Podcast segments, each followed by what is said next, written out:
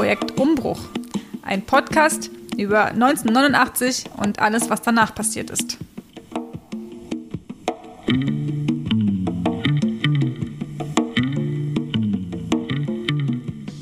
Hier ist Daniel, ich melde mich direkt aus dem Schnittraum. Die heutige Folge ist etwas länger geworden, weil wir sowohl über die Humboldt-Universität zu Berlin wie auch die Person Hildegard Maria Nickel sprechen. Nickel ist sowohl vor 1989 als auch danach als Forscherin an der Universität aktiv gewesen. Sie hatte nach 1990 die Professur für Soziologie von Familien, Jugend und Geschlechtern inne und hat viel zu Frauen- und Geschlechtergeschichte gearbeitet. Ihr persönliches Erleben des Umbruchs ist vor allem ab Minute 43 Thema. Wir wünschen euch viel Spaß beim Hören. Hallo und herzlich willkommen zu einer neuen Folge unseres Podcast-Projektes. Daniel und ich sind heute zu Gast bei Hildegard Maria Nickel. Wir sitzen hier mitten in Berlin. Hallo in die Runde. Hallo. Hallo. Vielen Dank, dass wir heute hier sein dürfen. Ich freue mich sehr, da ich persönlich aus meiner Universitätskarriere in Anführungsstrichen ähm, Frau Nickel kenne und andere von euch vielleicht auch, die an der Humboldt-Universität Sozialwissenschaften studiert haben. Da war sie bis zu ihrer Emeritierung Professorin. Und das wird auch ein bisschen heute Thema sein, die Frage von Lehre und Forschung ähm, an der Humboldt-Uni, die ja diesen Umbruch auch als Institution mitgemacht hat. Aber wir sind auch sehr interessiert äh, ja, nach den persönlichen Eindrücken der, der Wendezeit. Von daher würde ich sagen, wir starten und ich würde Sie zu Beginn bitten, sich selber einmal kurz vorzustellen. Wann und wo wurden Sie geboren? Wo sind Sie groß geworden? Dass wir einen Eindruck haben. Ja, schönen Dank. Ich freue mich, dass Sie Interesse an dem Thema haben und dass Sie mich hier besuchen. Also ich bin ja äh, werde in diesem Jahr 75, also 1948 geboren in damals der äh, sowjetisch besetzten Zone in der SBZ. Ja, und das war unmittelbar die Nachkriegszeit. Entsprechend sah Berlin auch noch aus. Entsprechend war auch die, die Wohnsituation. Äh, ich bin im Prenzlauer Berg aufgewachsen, habe äh, da bis, äh, ja, im Grunde genommen bis 1986 im Prenzlauer Berg auch äh, gewohnt und gelebt. Und ähm, ja, meine Familie äh, ist etwas, vielleicht etwas atypisch für Intellektuelle oder äh, jemand, der oder die eine Professur dann letzten Endes äh, erworben hat. Mein Vater war Italiener, der war einer der in Berlin zurückgebliebenen Internierten oder auch äh, Fremdarbeiter. So ganz äh, ist die Biografie meines Vaters nicht aufzuklären. Äh, das ist auch gar keine Besonderheit. Also das betrifft ja viele meiner Generation, die einfach nicht genau sagen können, was ihre Eltern wann, wo, wie gemacht haben. Und das äh, betrifft mich auch. Also mein Vater war eindeutiger Kommunistenhasser. Also äh, insofern war es überraschend, dass er in der DDR geblieben ist. Wissen Sie äh, warum? Ja, ich will es mal ja. versuchen äh, zu erklären. Mir war es damals äh, nicht klar, weil bei uns äh, zu Hause ist immer, bis die Mauer dann letzten Endes stand, äh, diskutiert worden, gehen oder bleiben. Äh, und äh, ja, und das war eben auch für meinen Vater offensichtlich äh, eher eine Alternative zu bleiben. Der Grund dafür ist äh, etwas äh, ja, über, vielleicht überraschend oder äh, verwunderlich, weil in der DDR zu diesem Zeitpunkt 300 Italiener gelebt haben sollen, also zumindest in, in Berlin, also wie das hm. DDR-weit war, so viel mehr werden es nicht gewesen sein, während in Westberlin zu dem Zeitpunkt 6000 Italiener gelebt haben. Und eigentlich wäre es wohl auch natürlich gewesen, dass mein Vater eher im Westen äh, lebt äh, oder dann irgendwann äh, rübergeht. Aber meine Erklärung ist, dass mein Vater, der eben Kommunistenhasser war, immer Mussolini-Freund, äh, was mir relativ spät klar wurde. Also ich dachte immer, mein Vater war im Spanienkrieg und ich dachte, wie es sich gehörte, hat er gegen, gegen Franco ja. gekämpft und für die Befreiung sozusagen des Volkes. Aber dass da auch Italiener waren, die auf der anderen Seite gekämpft haben, ist mir relativ spät erst klar geworden. Und, äh, und mein Vater war in ähm, Ostafrika, also er war auch in, auch in Nordafrika, im Balkan. Also man fragt sich ja dann irgendwann, warum. Ja, und also ich denke, er war einfach äh, Faschist. Äh, weiß jetzt nicht genau in welcher Form, mhm. also ob er tatsächlich als Faschist auch in der Armee gekämpft hat oder ob er als Fremdarbeiter dann irgendwann in Berlin war. Äh, das äh, war ja auch möglich. Oder ob er als einer der Internierten, es sind ja ähm, als der Hitler-Mussolini-Pakt ähm, sozusagen aufgekündigt wurde, sind ja 600.000 Italiener festgenommen und äh, zum Teil, zum großen Teil nach, nach Deutschland verbracht worden. Tatsächlich auch in Arbeitslager. Also es kann auch äh, eine solche Geschichte sein. Fakt ist jedenfalls, äh, dass er eher widerwillig, also nicht identifiziert mit der DDR, eher widerwillig in, in der DDR geblieben ist und meine Vorstellung ist, also es war seine Art, also zu verdrängen, mhm. nicht mehr konfrontiert zu werden mit der Geschichte, nicht mehr gefragt zu werden. Äh, mein Vater verstarb, da war ich knapp 15 und äh, also ich habe ja versucht anzudeuten, also äh, geredet worden ist sowieso nicht und also über über Vergangenheit und ich war dann auch damals noch zu jung, um wirklich äh, insistieren zu können und wirklich äh, danach fragen zu können. Aber hatte das für Sie als Kind oder Jugendliche oder auch in der Schule Auswirkungen? Ja. Also war das was ja. Bekanntes, ja. dass ähm, äh, da zumindest Ihr Vater oder ich weiß nicht, mhm. auch Ihre Mutter, dass mhm. zumindest jetzt vielleicht nicht die klare Aufbaugeneration genau. der DDR waren? Ja, ja. Ja, ja, also es war äh, durchaus ambivalent. Äh, auch so im Rückblick äh, finde ich vieles überraschend, äh, was dann mir doch möglich war unter diesen Gesichtspunkten. Eines Teils äh, mein Vater, der sichtbar Ausländer war. Mhm äh, den viele auch gar nicht verstanden haben. Insofern waren wir auch, wir Kinder, also ich habe noch zwei Geschwister, die nach mir geboren sind, abgesehen davon, dass ich fünf Halbgeschwister habe. Also wir waren eine etwas chaotische äh, Familie, die ohnehin irgendwie sehr sichtbar war da im Prenzlauer Berg. Aber zumal, also wir waren einfach die Kinder vom Makaronifresser mhm. und bekannt sozusagen, also mindestens in einem Kilometer rundherum, ja, also dass die Leute uns auf der Straße ansprachen. Und auch meine Mutter, die war eigentlich von Hause aus äh, so, von einer politischen Verortung, wenn man so will, Sozialdemokratin, ist aus dem sozialdemokratischen, eher linken USPD-Haushalt gekommen, hat sich aber dann nicht wirklich äh, politisch irgendwie hm. äh, verankern wollen. Aber ich glaube, sie hatte eher Sympathien der Entwicklung, die sich da hätte antun, äh, aufmachen können in der DDR gehabt als mein Vater. Also letzten Endes war es auch so, dass meine Mutter nach dem Arbeiteraufstand 1953, meine Mutter war Buchbinderin, und war irgendwie also auch aktiv äh, an diesem Arbeiteraufstand, weil äh, um Lohnkürzungen, die dann zwar zurückgenommen wurden äh, und äh, noch verstärkten Arbeitsleistungen. Jedenfalls meine Mutter hatte sich dagegen gewehrt, äh, hat dann gekündigt, die hat damals beim Neuen Deutschland gearbeitet und war Grenzgängerin von da mhm. an. Also ist zum Ullstein Verlag gegangen als Buchbinderin, dann einen anderen kleinen äh, Verlag im Westen, so dass wir auch deshalb noch, ja, also mein Vater, der Ausländer, Kommunistenhasser, der doch mal deutlich gemacht hat und meine Mutter Grenzgängerin.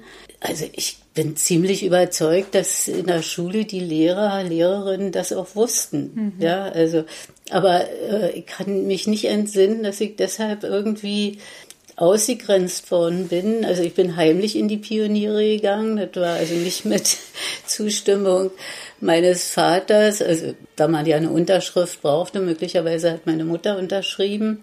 Äh, und Halstuch musste ich verstecken. Also, aber ich wollte natürlich doch auch dazugehören. Also ich bin sehr gerne in die Schule gegangen, habe gerne äh, gelernt, gerne gelesen und also es war für mich eine Welt, die sich da eröffnet hat. Äh, äh, ja, also ja, bis dahin, dass, also ich habe dann immer irgendwelche, wie das so zu DDR-Zeiten war, Medaillen gekriegt für gute Leistung und so. Und äh, so dass dann es muss in der siebten Klasse, siebte, achte Klasse gewesen sein, dass meine, Mut, äh, meine Lehrerin, meine damalige Lehrerin, dann zu uns nach Hause gekommen ist und meine Mutter bearbeitet hat. Also dieses Mädchen muss das Abitur machen. Ich, das war jetzt gar nicht mein Konzept, ja. Also ich wollte zwar raus aus diesem Milieu, ja. Ich hatte auch immer irgendwie, immer so zwischen Herkunftscham und äh, Loyalität zur Familie, also immer so in so einer, so einer Zwickmühle und wollte raus aus diesem Milieu. Also ich hätte mir nicht vorstellen können, wie meine Halbschwestern beispielsweise, die eine hatte fünf Kinder, die andere hatte sogar zwölf Kinder, die, die dritte hatte drei Kinder, da war sie noch nicht zwanzig. Also, mhm. äh, und äh, mir war klar, dass, dass also so eine Perspektive für mich nicht in Frage kam, ja.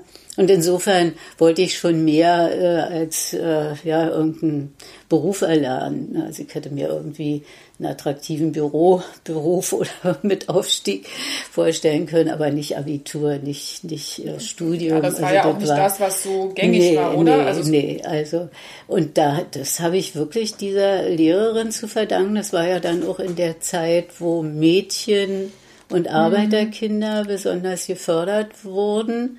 Also insofern äh, okay, aber es hing an dieser, es hing trotzdem an dieser an dieser Person. an dieser Lehrerin, ja, ganz Wahnsinn. genau, die da mhm. auch tatsächlich meine Mutter bearbeitet hat. Für meine Mutter war das auch nicht so ja. selbstverständlich, ne? Äh, andererseits äh, fühlte sie sich auch geschmeichelt und, und fand es schön, dass ihre Tochter da irgendwie eine andere Perspektive hat. Aber es war schon nicht einfach. Und dann äh, starb mein Vater eben auch sehr früh, so dass sie, also sie war immer eigentlich diejenige, die für den Lebensunterhalt zuständig war. Mein Vater war ja nicht nur Kommunistenhasser, sondern auch starker Alkoholiker, so dass äh, dann war ich früh Invalidenrentner. Also eigentlich war meine Mutter die Person, die da wirklich anschaffen musste und das Geld beibringen musste. Und für sie war das keine leichte Vorstellung, äh, dann, dass ich so lange zur Schule gehen würde, ja. Aber ja. Ich frage mich gerade kurz, ob das hm. auch was, also das war ja, ist ja eine der Sachen, die Sie über den DDR-Staat erzählen, dass Sie die Arbeiter und Bauern, Bäuerinnen sozusagen in die Universitäten bringen, um so eine Art Elitenwechsel vorzunehmen. Also es kann sein, dass diese eine konkrete Lehrerin, da, die war natürlich die mhm. Person, die da, aber sie hat ja dann wahrscheinlich auch schon, vielleicht hat sie so Listen oder Auflagen erfüllen müssen oder so dass sie so ein bisschen Arbeiterkinder rekrutieren musste. Vielleicht sind sie da ja, ja ich möchte jetzt nicht sagen Opfer des Systems, aber Profi, an dieser Stelle tatsächlich wirklich Profitor, Profiteurin ja. gewesen, ja, ja. dass das da zusammenhängen könnte. Ja, ja, das, das denke ich. Also, dass die tatsächlich auch äh, bestimmte Quoten hatte, die sie realisieren musste, wo sie die Schule dann ein Häkchen machen äh, konnte. Aber ich habe es eben nicht nur so erlebt, sondern ich habe schon auch äh, das Gefühl gehabt, also ich bin gerne in die Schule gekommen und mir hat es da Spaß gemacht. Also eben, ne, also ich hätte ja auch andere Erfahrungen machen können auf meinem familiären Hintergrund. Und, und den habe ich eben nicht gemacht. Kann auch daran äh, liegen, wir hatten sehr viele Junglehrer damals, ne, die, die da auch noch so ein bisschen aufgeschlossen waren und äh, irgendwie ernst genommen mhm. haben mit der ja, Pädagogik, die auch was bewirken sollte, sozusagen im Sinne von sozialer Angleichung und, mhm. und äh, Besserstellung auch von ja, Arbeitern und so weiter. Ja. In gewisser Weise hatten sie vielleicht, also ne, gibt es ja immer bestimmte Ver Veränderungen in der DDR. Auch am Anfang gibt es noch diesen Aufbau, Richtig. den Enthusiasmus, die Junglehrer ja, ja. und da auch ein bisschen, sage ich jetzt nochmal, diese reformpädagogischen Traditionen, die noch ein bisschen, bisschen leben, bis dann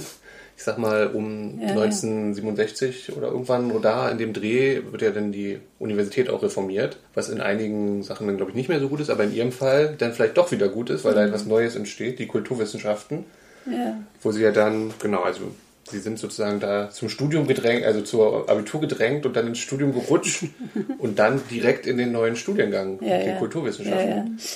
Allerdings, also ich meine, ich habe schon auch diese Wellen, die Sie jetzt angedeutet haben, äh, am eigenen Leib irgendwie erfahren, auf eine sehr konkrete Weise. Also die, die Grundschule war das eine, ne? bis zur achten Klasse, wo ich, ja, also mich letzten Endes auch gefördert und gewollt, äh, gefühlt habe. Dann kam ich auf die IOS, da war das aber schon ganz mhm. anders. Also die äh, Klasse setzte sich überwiegend zusammen aus Funktionärskindern oder Kinder so aus der ja, technischen Intelligenz. Und wir waren damals ein Jahrgang, wo alle Abiturienten zugleich einen Facharbeiter machen mhm. mussten. Und ich äh, habe also auch nicht äh, gewollt oder so. Meine Mutter war da auch zu unerfahren, als dass sie da gewusst hätte, wie sie da das managen kann, dass ich einen Beruf da finde, der mir auch Spaß macht oder der mir entspricht. Jedenfalls, ich habe äh, Fachverkäuferin, Lebensmittelfachverkäuferin gelernt und äh, habe da in dieser EOS-Zeit eben genau das Gegenteil erlebt von dem, was ich in der Grundschule erlebt habe. Also da ging der erste Aufsatz, äh, den wir schreiben mussten, also was so ein beliebtes Thema ist, also äh, irgendwie das stärkste Ferienerlebnis oder so. Und ich war in den Ferien äh, irgendwie auf dem Land bei einer Cousine, also die da in der Landwirtschaft arbeitete und war so, also ich war, dachte, also das ist nun die sozialistische Landwirtschaft, wo die Maschinen, also die, die konnten nicht bedient werden, weil die irgendwie kaputt waren, die Ersatzteile nicht da waren. Und ja, ich war darüber so erschrocken, also es hat mich wirklich bewegt, ja, und ich habe das äh, in meinem Aufsatz thematisiert und habe eine 5 gekriegt, weil ich das Thema verfehlt hatte. Also so ging's los und so mhm. waren die Erfahrungen da in der EOS, also das war zum Teil wirklich für mich sehr frustrierend, diese, diese Zeit. Und manchmal habe ich mir gewünscht, dass ich gefeuert werde von der Schule oder, ja, oder da habe ich also sehr früh habe ich mich verlobt, damit ich, äh, also der Freund wohnte in einer damals äh, super schicken Neubauwohnung, ja, die eigene Zimmer hell und so, so dass wir da dann, dass ich da auch schlafen konnte, mhm. zwar im Zimmer seiner Mutter, aber ja, das war damit. Äh, jedenfalls äh, hat, ja, habe ich dann irgendwie so Wege äh, gesucht, um mit dieser Situation da klarzukommen. Also ich konnte mich da nicht anpassen. Also in dieses Milieu äh, gehörte ich irgendwie nicht, ja. Und äh, bin dann in die äh, junge Gemeinde und nicht in die FDJ und all so eine, so eine Geschichten, ja. Und ja, also habe aber äh, das Abitur gemacht, äh, letzten Endes mit einem befriedigend oder so abgeschlossen. Ich war auf dem naturwissenschaftlichen Zweig und äh, also Mathe und äh, Physik, das war nicht meine Stärke äh, während Literatur, also Deutsch. Und dann wollte ich eigentlich Germanistik, äh, Kunstwissenschaften, äh, Kunsterziehung studieren. Also ich hatte auch gar keine Vorstellung, also was man studieren äh, soll. Und meine Mutter hatte, ja, also Lehrerin, das mhm. schien ihr irgendwie sehr attraktiv. Und dann fand sie, dass ich auch sehr talentiert bin mit Malen und Zeichnen, was ich nur wirklich nicht war. Also äh, bin da auch durchgefallen durch diese äh, Aufnahmeprüfung mhm. bei der Kunsterziehung und sollte dann umgelenkt werden äh, in Germanistik, äh, Geschichte.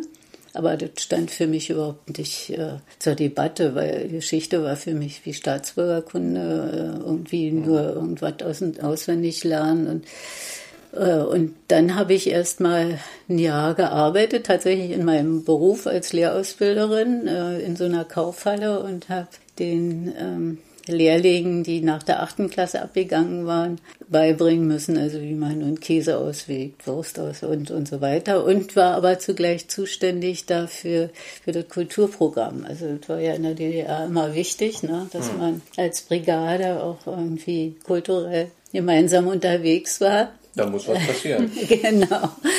Ja, und da bin ich in dieser Orientierungsphase, also ich wusste wirklich nicht, was ich studieren sollte. Also äh, Gerne hätte ich noch irgendwie Stewardess, äh, hatte so, was weiß ich, aufs Schiff oder ein Flugzeug, aber weil ich ja so eine Westverwandtschaft hatte, war mhm. klar, kommt nicht in Frage. Ja, und dann bin ich ganz zufällig darauf gekommen, so ein Flyer in der Uni, in der Humboldt äh, lag da aus, dass äh, eben ab 68 immatrikuliert wird in diesen neuen Studiengang Kulturwissenschaften. Der ist schon, also da gab es vor uns schon ein Studienjahr, so exper experimentell, da war zum Beispiel Thierse war in dem ersten Studienjahr der Wolfgang Thierse, genau. Und die waren dann aber schon im vierten Studienjahr, als wir anfingen zu studieren. Thierse Herzberg sagte vielleicht auch weit. Und äh, ja, und dann hatte ich mich da beworben und habe tatsächlich einen der wenigen Studienplätze gekriegt. Unter anderem, weil ich mit meiner Brigade kulturell unterwegs mhm. war. also das war sozusagen, äh, und damals war, äh, ich weiß nicht, ob Ihnen die Namen was sagen, Dietrich Mühlberg war ähm, äh, Leiter der Kulturtheorie damals. Und da gab es tatsächlich auch so ein Konzept, also nicht äh, so irgendwie Theorie äh, lastige mhm. oder nach ideologischen Überzeugungen oder so auszuwählen, sondern was haben die gemacht? Also welche Fragen bringen sie mit und, und so. Und, und das, das hat dann auch besser Chance. gepasst? Das hat total ja. gut gepasst. Mhm. Also in diesem, eben nach diesen fürchterlichen mhm. Erfahrungen auf der IOS, also total frustriert war, äh, war dieser Studiengang also wirklich eine Offenbarung für mich. Mhm. Ja, der war äh, eben, der war ja noch nicht so richtig gut strukturiert. Ja, also er hatte noch nicht so ein festes Curriculum und es war alles irgendwie offen und ein bisschen auch äh, ja, also was sich so mehr oder weniger zufällig ergab. Aber es war sehr breit. Also wir hatten Philosophie, Geschichte der Ästhetik, Ästhetik, Literaturwissenschaft, also ein wahnsinnig breites äh, Studium, tolle Leute, also äh, wo ich also wie so ein Schwamm mhm. alles aufgesogen habe, bis dahin, ja, dass mir da irgendwie klar wurde, ja, der Sozialismus, das ist kein fertiges Ding, mhm. ja, also man kann äh, da auch noch was ändern, ja, das ist ein Projekt und äh, ja, da muss man rein in die Strukturen, um das irgendwie Menschenwürde und so zu machen. Äh, und äh, also da ist mir auch so eine, was ich vorher ja nicht hatte, also so eine, man so will, politische Heimat oder so eine ja, äh, dazugehören im Sinne von, ja, ich werde gebraucht, ich kann dazu was ja. beitragen ja. und was machen, ja. Also das war wirklich so diese tolles Studium, ja, tolle Erfahrung. Sie haben so eine Art Klassenreise. Ich denke die ganze Zeit, dass es so eine Klassenreise war und Sie sind an der richtigen Stelle angekommen, weil ich glaube, Germanistik und Geschichte sind auch so Fächer, da wäre, sage ich jetzt mal, irgendeine Art von Elite wahrscheinlich wieder Ihnen begegnet, ja. wie auf der ja, ja. EOS. Deswegen sind Sie da gelandet bei den Avantgarde-Leuten, wo es vielleicht auch ein bisschen besser war. Also diese Flyer, ne? Ja, Man unterschätzt das, aber damals, heute, heute auch noch ein bisschen, heute passiert ja alles im Internet, aber macht man nicht mehr so viel Flyer, aber so ein Flyer kann schon was ändern. Ja, ja, ja. Ist auch interessant, also das hätte ich auch mein Bild von der DDR, wo alles so relativ gut geplant ist, wer mhm. wann was studiert, dass es so Flyer gibt und so offene Räume, wo Leute sich für ihren Studiengang. Ja. Also so Zufälle ist etwas, was man nicht assoziiert mit der mhm. nee, nee. Lehrplan mhm. oder Stu Studentinnen. Ja. Äh, Aber da muss man natürlich wissen, äh, also waren glaube ich 20 Studienplätze, mhm. ja. Und dann ist ja im Wechsel immer immatrikuliert worden Berlin und Jena, äh, so, mhm. so im Wechsel, ja. Also weiß nicht, wie es viele Jahre. Also es war wirklich eine ja. Nische. Wir ja. waren, ja. gab noch ein Fernstudium äh, mhm. äh, Kulturwissenschaften, äh, aber ansonsten war das wirklich irgendwie eine Insel. Ja. Naja, aber eine schöne Insel. Eine schöne Insel, eine schöne. Ja, sind auch viele bekannte Leute daraus mhm. hervorgegangen, muss ich wirklich sagen. Man denkt, dass das so ein kleiner Studiengang war, äh, trifft man immer noch auf Bekannte sozusagen. Das ist doch gut. Aber war es diese schöne Insel, wo dann Ihnen, sage ich jetzt mal, der Sexismus begegnet ist und die, das Interesse an Geschlechterforschung oder vielleicht ja. war es nicht Sexismus, sondern strukturelle Ungleichheiten, die ja. Ihnen da eher auffallen. War das auf der Insel oder war das Postinsel?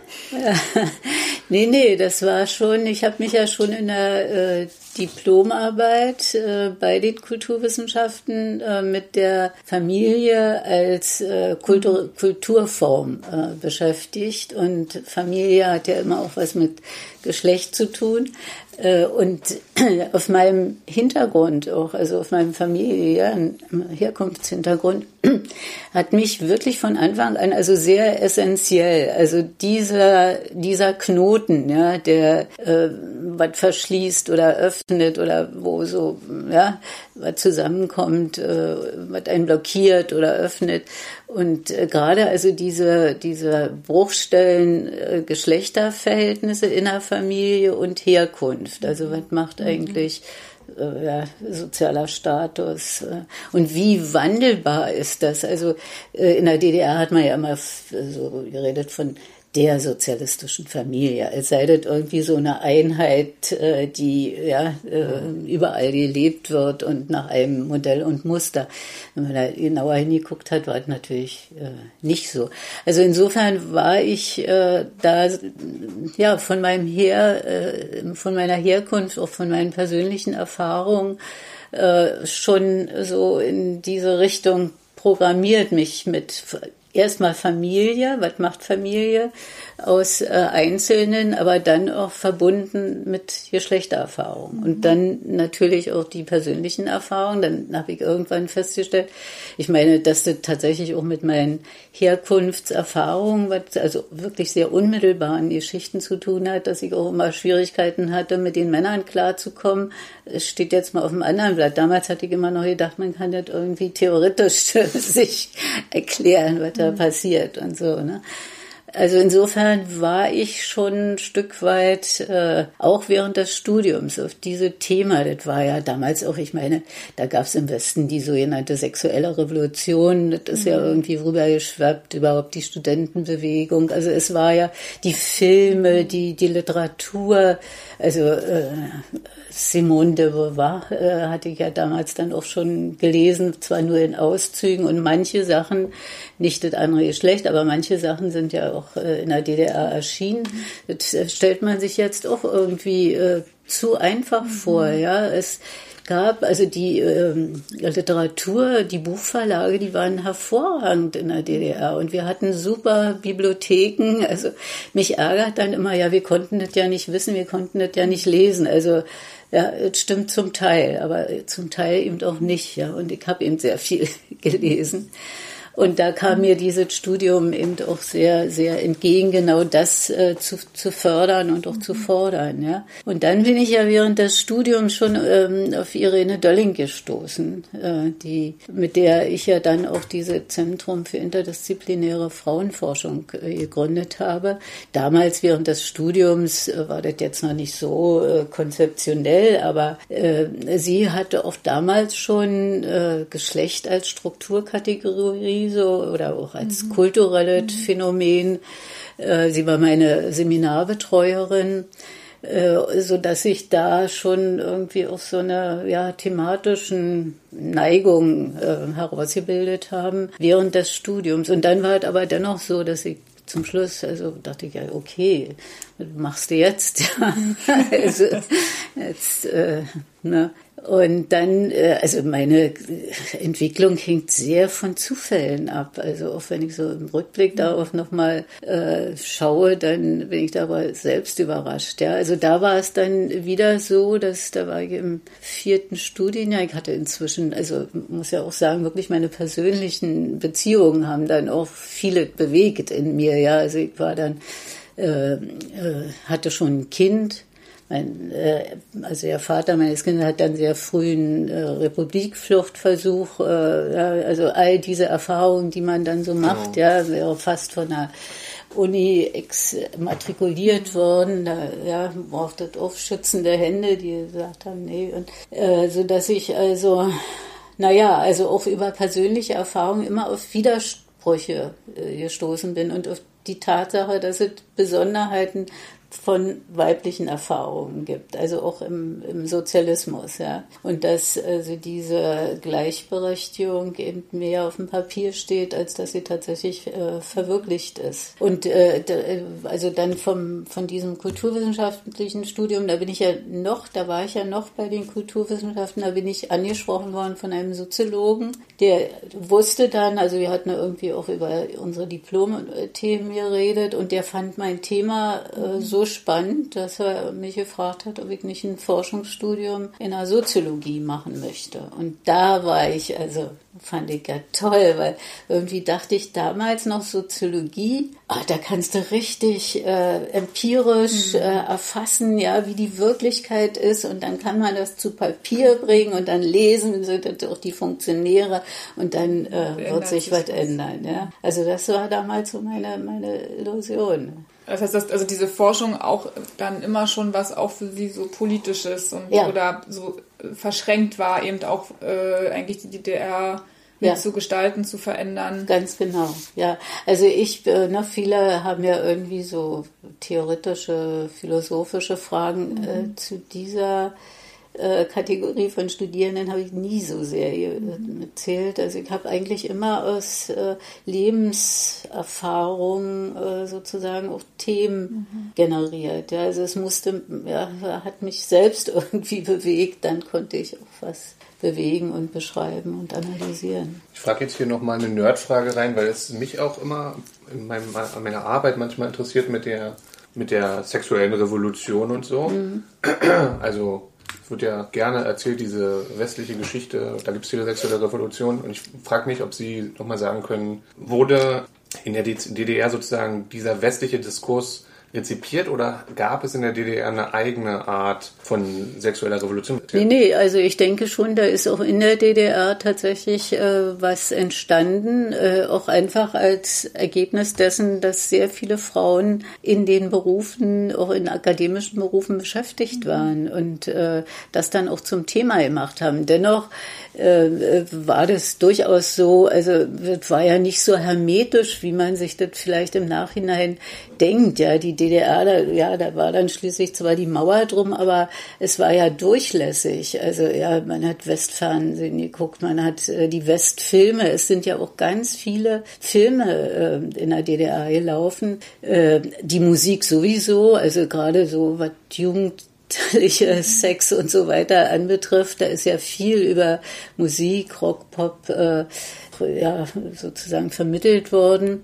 Und äh, insofern denke ich beides. Also aus, in der DDR selbst ist was Eigenes entstanden, was sehr viel zu tun hatte tatsächlich mit der Gleichberechtigung oder dem Anspruch auf mhm. Gleichberechtigung und vielleicht auch der Frustration, dass äh, Gleichberechtigung eben eher auf dem Papier steht als tatsächlich verwirklicht. Denn äh, auch zu dieser Zeit, da ging das los, äh, Brigitte Reimann, Morgner, also dieser sozusagen äh, feministische, äh, der, der literaturwissenschaftliche Feminismus, wenn man so will, oder äh, ja, literaturwissenschaftlich war es ja nicht, sondern der literarische Feminismus, so kann man es vielleicht äh, bezeichnen da ist ja viel äh, thematisiert worden, wo alle dann dachten, Mensch, endlich, endlich ist es ausgesprochen, ja, weil äh, selbst wenn Akademikerinnen sich damit beschäftigt haben, wir hatten ja keine Möglichkeiten, also das dann auch zu publizieren als wissenschaftliche Publikation, ja. Es gab eben diesen Rat, die Frau in der sozialistischen Gesellschaft. Insofern äh, gab es auch eine Art von Frauenforschung, aber das war keine feministische, also im Sinne von kritischer, verändernder äh, Forschung, sondern das war eine Frauenforschung, also diese, die ich immer offizielle Frauenforschung äh, genannt habe und bis heute auch so nennen würde da ging es äh, im Grunde genommen um so eine funktionalistische Perspektive. Also wie kriegen wir das hin, äh, dass die vielen berufstätigen Frauen äh, auch tatsächlich ihrer Mutterschaft äh, Genüge leisten können, äh, dass das mit den Ehen auch einigermaßen funktioniert äh, und so weiter. Ja, also äh, wie ähm, schaffen wir sozusagen den Hintergrund in den Familien, in den Paarbeziehungen, dass die Parteibeschlüsse auch äh, realisiert werden können. Ja? Also mal mehr Frauen in die Produktion und, und trotzdem sollten ja alle mit äh, alle Frauen auch Kinder kriegen. Das war ja also sozusagen gesetzt und das war ja irgendwie abnorm, wenn äh, jemand gesagt hat, äh, eine Frau gesagt hat, nee, ich will keine Kinder. Ja. War das denn dann auch mit Motivation das Zentrum für interdisziplinäre Frauenforschung auch zu gründen, dass ja. da eigentlich was fehlte, ja. Was explizit, also zwar an der Forschung angesiedelt, aber mit einem eben politischen, feministischen Richtig. Äh, Hintergrund. Ja, mit so einem kritischen ja. äh, Blick sozusagen ja. auf die äh, offiziellen äh, Entwicklungen. Und das, äh, also das Zentrum steht ja, wenn man so will, am Ende dieser Entwicklung. Wir mhm. haben ja schon 1980 so einen äh, ja, interdisziplinären Arbeitskreis äh, gehabt. Da waren so zehn, zwölf Frauen, Akademikerinnen. Zumeist kamen die irgendwie aus dem kulturwissenschaftlichen Kontext, waren dann in die Soziologie gegangen oder Völkerkunde nannte äh, bei uns oder mhm. Regionalwissenschaft. Also so, aber so ein Kontext. Äh, einige waren an der äh, Akademie der Wissenschaften, äh, denen dann auch untersagt worden ist, äh, an diesem Arbeitskreis äh, teilzunehmen, obwohl wir den Arbeitskreis auf Anraten des damaligen Leiters in der Kulturtheorie, der war nämlich in der Kulturtheorie dann auch irgendwie angebunden. Irene Dölling war, war die Inspiratorin sozusagen und Initiatorin dieses Arbeitskreises. wir hatten den formell angemeldet an der, an der Humboldt-Uni, äh, damit der, die, die ja, Mitglieder sozusagen auch geschützt sind. Man, man durfte ja nicht einfach so Zusammenschlüsse mhm. bilden. Ne?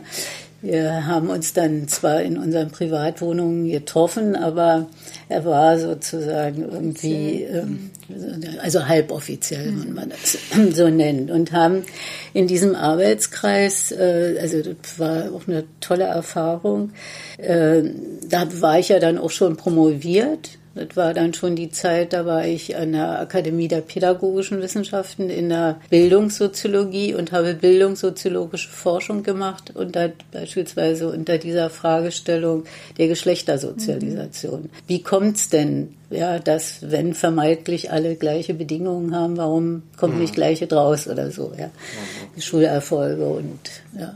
Äh, und äh, da hatten wir dann die in diesem Arbeitskreis haben wir eines Teils äh, sozusagen unsere eigenen Themen diskutiert jenseits dieser, dieser offiziellen äh, Debatten über sozialistische Familie, sozialistische Frau und so weiter. Ne? Und äh, haben uns damit, äh, das war ja auch für mich, äh, für andere sicherlich auch nicht, war ja nicht so sehr einfach, äh, in der Forschung, in der Bildungssoziologie beispielsweise dann das Geschlechterthema unter meiner Perspektive sozusagen zu beforschen. Ne? Also es musste ja irgendwie begründet werden, mhm. weil Ab Anfang der 70er Jahre galt die Gleichberechtigung in der DDR als verwirklicht. Mhm. Punkt. Ja, also insofern sich Grund da mehr. mit den Geschlechterverhältnissen zu beschäftigen, mhm. konnte nur bürgerliche Soziologie sein. Ja? Mhm. Und äh, vom Klassenfeind mhm. sozusagen äh, infiltriert oder wie auch immer.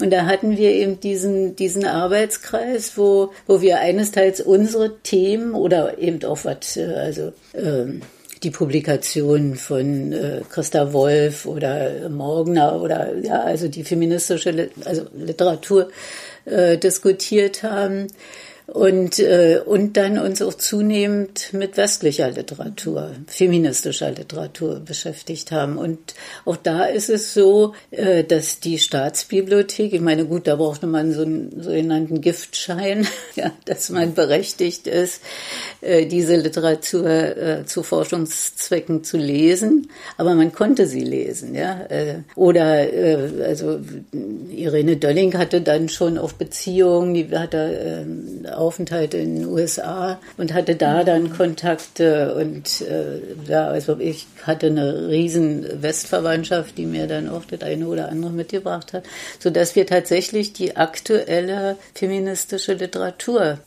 äh, diskutiert haben. Äh, also ich kann mich erinnern, als die ersten Treffen dann äh, nach dem Mauerfall stattfanden, die Westfeministinnen teilweise überrascht waren, dass wir so tatsächlich auf dem Stand der Dinge waren, kann man so sagen. Ne? Und ist das Zentrum, das ist ja 89 gegründet worden? das Zentrum ist 89. Zuge schon der sich verändernden Situation ja. oder war das da noch ja. gar nicht in Sicht ja. Äh, und es ging trotzdem, das zu gründen?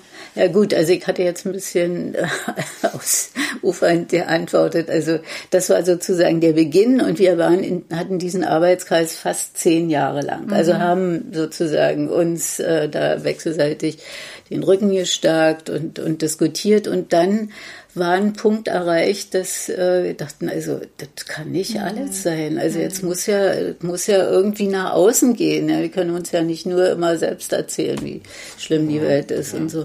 Und, äh, äh und das war äh, der Anlass, dass wir 89 eine Publikation äh, gemacht haben. Also das war auch, was man so graue Schriften mhm. oder so mhm. nennt, die, in den kulturwissenschaftlichen Mitteilungen. Ganzes Heft hatten wir dann gemacht äh, zur Frauenforschung in der Bundesrepublik. Oh. Und äh, genau. Und äh, hatten das äh, sozusagen natürlich auch benutzt, um unsere Fragen, äh, ja, also liegt ja dann nahe, ja, also mhm. war dann äh, war irgendwie, ja, also der Aufhänger war die Frauenforschung in der Bundesrepublik, aber es, es war klar, ja, mhm. bei uns die offenen äh, Felder sozusagen sind. Äh, und das war im Grunde genommen der Abschluss unseres Arbeitskreises, der mhm. zehn Jahre etwa äh, das, existiert hatte. Und da spaltete es sich dann. Also da gab es dann eine Fraktion in, in unserem Arbeitskreis, die sagte, also weg von diesen akademischen mhm. Diskursen, wir müssen sozusagen in die Bewegung. Mhm. Und Ina Merkel war, wenn der Name euch was sagt, eine Vertreterin, die ja dann auch am runden Tisch äh, saß nach dem Fall der Mauer. Und äh, wir, also zum Beispiel Irene Dölling und ich, wir waren äh, der Meinung, also politische, feministische Arbeit ist auch mhm. Arbeit in der Universität, wenn man sozusagen dafür sorgt, wenn man Form findet, dass äh, das Geschlechterthema verankert äh, ist in, in den äh, Curricula mhm. und, und äh, so weiter und hatten dann also diese Idee, so ein äh, Zentrum für interdisziplinäre Frauenforschung zu gründen, 89 und haben den Antrag ähm, im Frühjahr 1989 mhm. äh, schon eingereicht äh, beim Prorektor Dieter Klein. Also war auch aufgeschlossen, aber sozusagen, naja,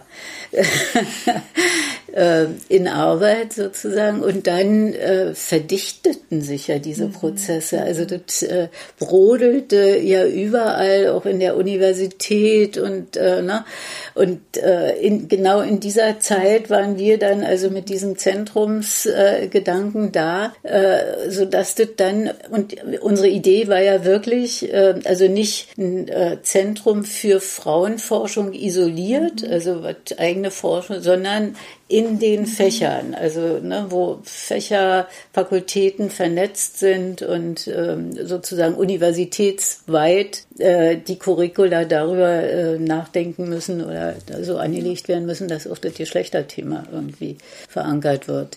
Ja, und dann äh, war im Herbst 89, also der Gründungstag war dann der 1. Dezember, glaube ich, äh, 1989. Da hatten wir dann tatsächlich dieses äh, Zentrum gegründet. Ja, was, ähm, also wo ich immer noch mal, äh, denke, ja, also das war eine gute Leistung, äh, weil das eine wichtige Voraussetzung dafür war, dass äh, dann, als die Universität äh, sozusagen umstrukturiert wurde, ja, auch dieser Gedanke, das war ja selbst für westdeutsche Verhältnisse, mhm. weil keineswegs selbstverständlich, dass da in den Fächern auch Geschlechterthemen verankert sein müssten. Ne? Und also das war eine wichtige Voraussetzung, dass dann auch Professuren geschaffen wurden mit einer entsprechenden Denomination Kombination. Hätten wir das nicht gehabt, äh, mhm. wäre das sehr schnell wieder ja, weg gewesen ja, vom, vom Fenster. Also insofern war das eine große. Ja, das ist große, ja bis heute dann. Ja, genau. Das ist zwar jetzt unter einer anderen Perspektive.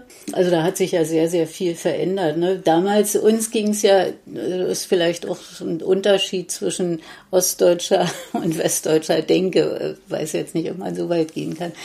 Aber also es war dann einfach auffällig und äh, fällt mir bis heute auf, dass äh, so diese Strukturfragen, also das, was vielleicht irgendwie vom Materialismus nahelegt wird, ja, materialistische Denken, wirklich prioritär war. Ja, mhm. wir äh, also noch lange für uns also viel uns sage ich jetzt mal ostdeutsche Forscherinnen die Frage tatsächlich nach gleicher Erwerbsarbeit, mhm. gleicher Arbeitsteilung äh, und solche Fragen viel relevanter waren als diese Identitätsfragen, mhm. die ja dann äh, zunehmend sozusagen die äh, Diskurse bestimmt haben, bis hin, dass das andere Thema nahezu verdrängt ist, was mich ein bisschen ärgert. Ja, das dass äh, so wenig über Strukturen, na, Geschlechterverhältnisse als Strukturverhältnisse äh, debattiert wird. Da frage ich doch nochmal, also ja. eine, ohne davon ablenken zu wollen, aber eine andere Frage, weil ich das so ein bisschen kenne, in Bielefeld gab es ja auch schon so ein interdisziplinäres Richtig. Zentrum für Geschlechterforschung. Ja. Ich glaube, würde auch sagen früher.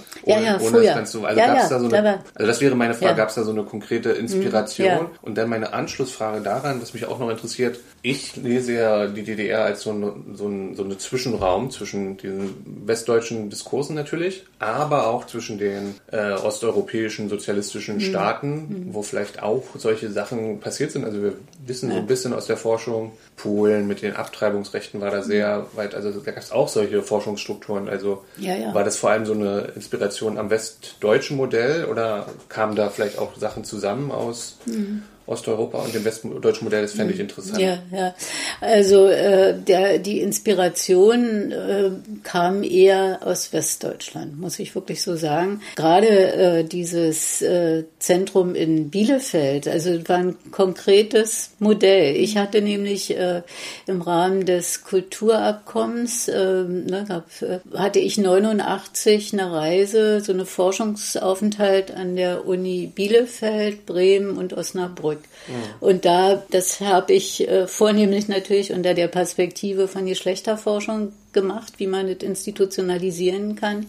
Und da war äh, Bielefeld äh, also ganz, äh, ja, also der, das, das Modell, was uns so vorschwebte, ganz klar. Mhm. Und äh, in den osteuropäischen Ländern, klar, in äh Polen, also bis die äh, Geschlechterforschung da sich im Sinne auch von Gender Studies oder so irgendwie durchsetzen konnte, das, wenn, wenn sie sich überhaupt durchsetzen mhm. konnte, war ja mhm. bloß eine zeitweilige äh, Geschichte. Also wir hatten äh, dann doch relativ äh, schnell auch Kontakte an die äh, Uni Warschau, wo tatsächlich auch so Bestrebungen gab, äh, Gender Studies äh, zu installieren und nach Prag ähm, und so, also die, diese Kontakte hatten wir, aber die Inspiration, und das muss ich einfach so sagen, ja, die äh, kam schon eher aus den, dem westlich-feministischen Diskurs, obwohl auch damals äh, schon äh, sehr deutlich äh, wurde, in welchem Maße sich die Perspektiven da auch äh, äh, unterschieden haben. Ja, also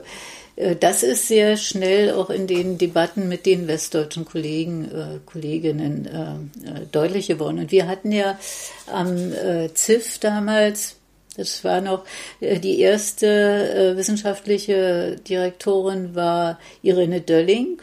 Und da ging es darum, die hat es sehr unter dem Schwerpunkt gemacht, Ostfem. Also mhm. ne, gibt es ein Ost deutschen, osteuropäischen Feminismus, ja. Und äh, wie, äh, wie verhindert Mann beziehungsweise Frau, äh, dass äh, sozusagen auch in diesen Bereichen alles sofort von Westdeutschen überlagert wird, weil das waren ja unsere Erfahrungen damals. Ne? Wir, also kann mich noch sehr genau erinnern an diese Debatten. Äh, mit, also war ein Riesenkongress hier in der in Weißensee in der Dynamo Sporthalle, äh, wo Ost- und Westfeministinnen sich trafen äh, war wohl 90 musste es gewesen sein. Und äh, also für die Westfrauen, also die schrien dann immer, wenn die sagte, ich bin Lehrerin, nee, ich bin Lehrer für mhm. so und so, sagt die ostdeutsche äh, mhm. Kollegin da, ja. Dann brüllten die, äh, ja, Lehrerinnen äh, oder Ingenieurinnen Und äh, die Ostdeutschen, die hatten ja tatsächlich auch andere Erfahrungen, was ähm, ja die die Partnerschaft mit Männern, männlichen Kollegen äh, oder eben auch Ehepartnern, äh, ja, Sexualpartnern oder irgendwie so, die hatten großes Interesse daran, ihre Partner mitzubringen, was ja auch eigentlich sinnvoll gewesen wäre, ja. Mhm. Aber das war dann nicht möglich. Die durften ihre Partner nicht mitbringen, war unter Ausschluss äh, mhm. Aber die Westfrauen haben zum Teil ihre Hunde mitgebracht. Und da gab es eine mhm. große Diskussion, warum die ihre Hunde mitbringen dürfen und die Ostfrauen nicht mal ihre Partner, ja.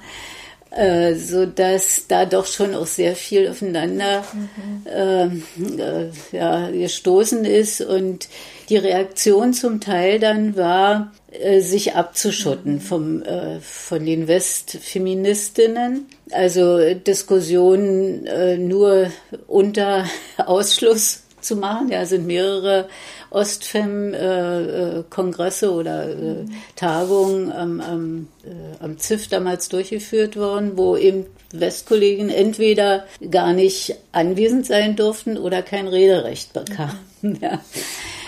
Ja, also ein bisschen auch natürlich problematisch, aber nachvollziehbar fand ich. Ne? Und das ging allerdings nur so bis Mitte der 90er Jahre. Dann waren ja auch schon äh, doch eine Reihe von äh, Westprofessorinnen äh, an der Uni berufen. Mhm. Ne? Äh, da war ich dann für zehn Jahre Leiterin äh, des äh, ZIF und ich hatte dann schon auch äh, die Neigung also der Integration. Es war nicht so, so einfach. Also erstmal ist natürlich auf diesem Hintergrund, den gerade beschrieben wurde, das ZIF auch als so ein Ostding da wahrgenommen worden, wo sich die mhm. Westprofessorinnen erstmal auch zurückhielten. Ja. Ähm, und das fand ich äh, irgendwie bedauerlich und dann wären ja auch viele Chancen vertan gewesen, ja. Für, und habe äh, ja also zunehmend dann die Westkolleginnen da mit integriert, bis es dann auch ja auf diese gemeinsame mhm. ZDG, da war ja dann schon klar, also dieser gemeinsame Studiengang Gender Studies und mhm. so. Das hatten wir äh, damals nicht im Sinn. Also wir hätten, wir sage ich jetzt mal die Ostgründerinnen, äh, unsere Idee war nicht einen eigenen Studiengang Studiengang Gender Studies zu machen. Also wir, unsere Zielstellung war in den Fächern Geschlechterperspektiven zu verankern und also systematisch zu verankern, verpflichtend zu verankern mhm. und nicht ein extra Studiengang. Also ich finde, die Frage ist bis heute offen, ja. Also ob das sinnvoll oder anders besser wäre, kann ich nicht beurteilen. Also der Studiengang ist ja erfolgreich. Na, ein bisschen passiert ja, glaube ich, schon trotzdem noch mhm. beides, ne? dadurch, dass sie dann ja. die Professorinnen in ja, den ja. Disziplinen sind, den mhm. Erziehungswissenschaften auch ein bisschen Radau machen, weil Radau ja. machen ist zu viel so gesagt, aber sie bringen sich da schon ein, würde ich sagen. Ja, ja. ja. Aber es ist trotzdem, ich finde es irgendwie schön, diese Geschichte so erzählt nochmal zu hören, weil wie die Geschichte, glaube ich, wie ich sie, ohne mich damit zu beschäftigen, höre, ist, dass das schon eine Sache ist, die erst nach 90 sozusagen losgeht und dann da institutionalisiert wird und mhm schon interessant, dass dieser, diese Vorgeschichte oft so runterfällt, aber. Ja, ja, ja. Und wie war das dann aber? Also jetzt klingt es ja so, ja, okay, es war jetzt die, die, die Wende, ist jetzt gerade hier so nebenbei passiert und dann äh, sind sie da Leiterin geworden und es ja. ging irgendwie äh, sozusagen ähm, einfach weiter. Das war ja wahrscheinlich nicht so einfach. Also es war ja eine wahrscheinlich riesige Umstrukturierung, gerade genau. in diesen Geistes-, äh, Kultur-, genau. Sozialwissenschaften. Ähm, genau. Viele mussten wahrscheinlich gehen, die vorher da gelehrt und ähm, ja. geforscht haben ja, wie, wie, wie war das denn? Wie haben Sie das auch empfunden? Wie schwer oder leicht war es denn ja. dann auch in der, in der Struktur weiterzuarbeiten? Ja. ja, also das war äh, schon wirklich eine große Herausforderung. Ich war damals erste gewählte Dekanin der damaligen Damals war, war die Universität noch ein bisschen anders äh, strukturiert als heute. Da gab es nämlich eine äh, naturwissenschaftliche Fakultät und eine gesellschaftswissenschaftliche Fakultät. Und zur gesellschaftswissenschaftlichen Fakultät gehörten sozusagen von den Wirtschaftswissenschaften eben bis zur Soziologie alle. Und ähm, also 89 äh, war ja so, das ganze Jahr war eigentlich schon so ein Umbruchsjahr. Mhm. Ne? Da waren ja die, äh, in, in, den Sommerferien sind viele abgehauen. Das war einfach, äh, ne? auch viele Studenten, die waren ja dann im September nicht mehr da. Mhm. Und äh, also es brodelte das äh, ganze äh, Jahr über. Und ähm, also insofern war klar, dass auch die Universitätsstrukturen sich irgendwie verändern müssten und die damalige äh, Dekanin eben dieser Riesenfakultät, ja, die äh, sollte eben erneuert werden und ich bin gefragt worden, ob ich das machen würde. Also wusste da erstmal nicht so richtig, was da auf mich zukommt. Und damals war dann äh, zunächst auch erstmal nur, dass man dann die äh, Promotionsurkunden unterschrieb als Dekanin der Fakultät. Und dann äh, ging es aber sukzessive um die Erneuerung der Universität. Und das war wirklich, also habe ich mir zunächst äh, leichter vorgestellt, als es dann tatsächlich war. Also ich hatte auch zunächst gedacht, also wir erneuern uns, ja. Also mhm. ne, wir haben in der Soziologie äh, waren meine Erfahrungen da vielleicht auch ein bisschen besonders, weil ich war damals dann schon am Institut für Soziologie, war da Direktorin für Forschung und äh, das Institut für Soziologie hatte schon so einen Umbauprozess äh, hinter sich. Also bevor das sozusagen groß an der Uni äh, war, ist wie unter der Käseglocke durfte die, die Soziologie so ein Professionalisierung, Entkopplung von der marxistisch-leninistischen Grundausbildung. Mhm. Das war ja so, dass zwei Jahre haben die ja erstmal ja nicht gehört von Soziologie, sondern ja war mhm. und äh, wir hatten dann unter Arthur Meyer, der damals auch in der Bildungssoziologie mein Vorgesetzter war, diese Erneuerung der Soziologie schon, ja und das war sozusagen mein meine Vorstellung, wie die Universität auch äh, erneuert werden muss, ja also stärker die die Fächer äh, also zur Geltung zu bringen, en, zu entkoppeln von dieser Marxismus-Leninismus-Ausrichtung und so weiter. Und äh, aber das war natürlich leichter gesagt als getan. Also erstens war das eine Riesensektion, äh, die Sektion Marxismus-Leninismus. Das waren auch Menschen, muss man ja auch mal sagen, ja, die auch äh, ihre Inter berechtigten Interessen hatten. Dann äh, gab's, dann sind ja äh, Ehrenkommissionen und alles Mögliche, ja, wo dann irgendwie geprüft wurde, ähm, wie hat sich der oder die dann verhalten, hat man irgendwie jemandem geschadet oder so, oh. ähm, war mal bei der Stasi. und also, und äh, auf diesem Hintergrund haben so viele persönliche Kämpfe auch äh, stattgefunden. Ja. Dann ähm, na, also nach dem Mauerfall war ja dann sowieso äh, klar, also ähm, da greift noch was anderes, ja. Dann war ja auch der Berliner Senat plötzlich äh, mit äh, am Tisch, ja. Also konnten wir nicht mehr so autonom dann, ja. Und äh, dann rückten die vielen äh, Westkollegen an, vielleicht äh, gut gemeint, aber nicht immer gut gemacht und in jedem Fall mit eigenem Interesse. Also es war so ein äh, Mixtur von äh, zusammenbrechenden Strukturen, ja auch der Versuch, neue Strukturen zu schaffen mit den alten Leuten. Also das äh, Alten sage ich jetzt mal nicht im, Sinne von Alter, sondern den etablierten. Also das war so, äh, also im Grunde genommen nicht machbar. Ich war dann schon Dekanin der sozialwissenschaftlichen Fakultät also wir hatten dann schon umorganisiert. Die Soziologie war dann mit der Politikwissenschaft. Mhm. Politikwissenschaften waren dann im Grunde genommen die MLer, die sich dann Politikwissenschaftler nannten. Ein Rieseninstitut zunächst von 160 äh, Mitarbeitern. Äh, dann Baro, äh, der war früher an der Humboldt und äh, sozusagen sollte auch zur Wiedergutmachung, äh, sollte ihm auch ein sozialökologisches Institut ähm, bewilligt werden. Und äh, also und ich hatte dann als Dekanin dieser sozialwissenschaftlichen Fabrik, weil also nicht mehr die ganze, ja, sondern nur noch für diese kleiner geschnittene sozialwissenschaftliche Fakultät äh, die Dekanin und äh, man hat es einfach dann auf den Personallisten gesehen, ja, die das wurde immer größer, immer größer. Man wusste einfach gar nicht mehr, wer dazugehörte auch irgendwie verständlich. Da sind Institute abgewickelt worden außerhalb der Universität.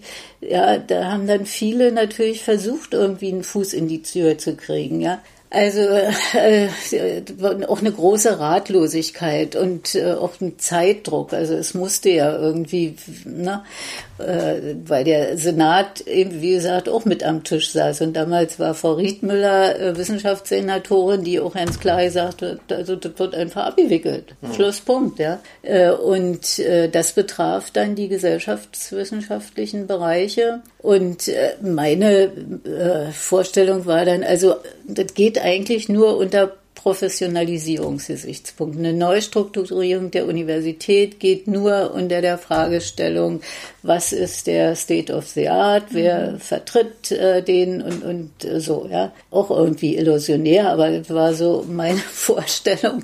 Und insofern war ich durchaus dafür, äh, diese, für diese Struktur- und Berufungskommission, die ja dann, was nicht unbedingt meine Vorstellung war, ähm, primär, also äh, westlich mhm. besetzt waren. Also sie waren ne, halbe halbe, aber der Vorsitzende, mhm. die Vorsitzende war immer mhm. West.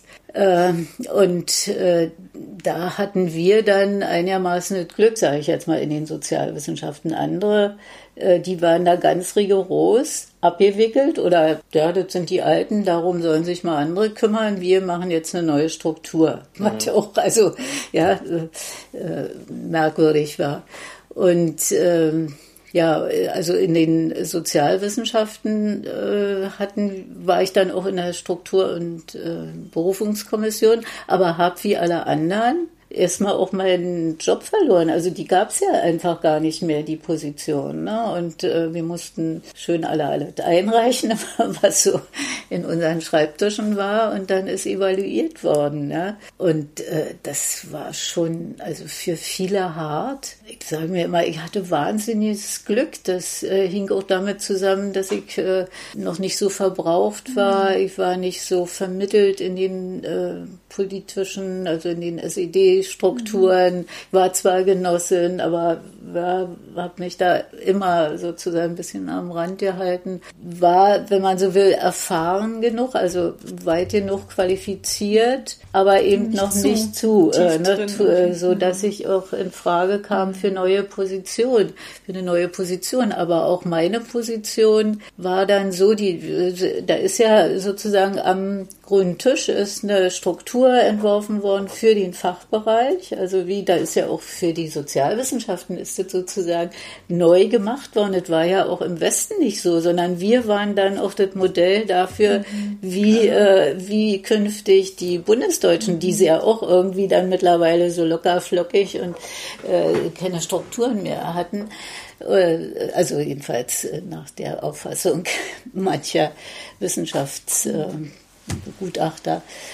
Ja, also wir hatten dann eine Struktur, wo äh, dann bestimmte Positionen, die schon da waren, also meine Position zum Beispiel, ich habe ja immer Familiensoziologie, Geschlechtersoziologie äh, gemacht, immer auch Jugendforschung. Da gab es dann eine Professur, die so ähm, ausgeschrieben wurde, dass sie meiner Qualifikation entsprach. Ne? Mhm. Äh, also die, die, in der Soziologie war es so, dass es Kerne gab, äh, Methoden, Theorie, Mikro-, Makrosoziologie und ein Spielbein oder so. Und das war dann unter Umständen mhm. Geschlechterforschung oder eben so. Und äh, in dieser Struktur- und Berufungskommission ist dann entschieden worden, dass äh, diese, Profe diese ja, künftigen Professuren, wo es äh, positive Evaluierungen gab, äh, ausgeschrieben werden mit dem Vermerk, dass äh, die Bewerber, Bewerberinnen äh, einschlägige Erfahrungen in äh, ostdeutschen Hochschulen, Schubbel.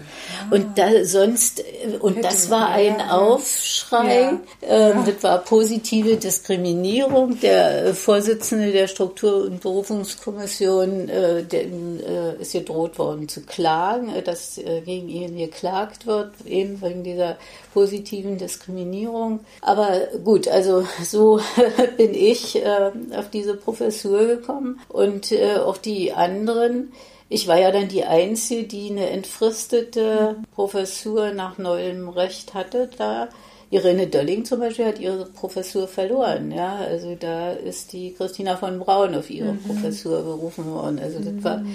sehr, sehr unterschiedlich in den einzelnen äh, Fächern, Fakultäten, wie da verfahren wurde. Ja. ja. Und bei uns war das eben so, ich war die einzige Frau, die einzige auf einer Entfristung sozusagen. Dann hatten wir noch äh, den Arthur Meyer und äh, Dieter Klein, äh, die auch positiv evaluiert waren, die auch empfohlen empfohlen worden sind für eine neue Professur, wo der politische Senat aber gesagt hat, no, geht nicht, ja, die waren zu sehr verwickelt.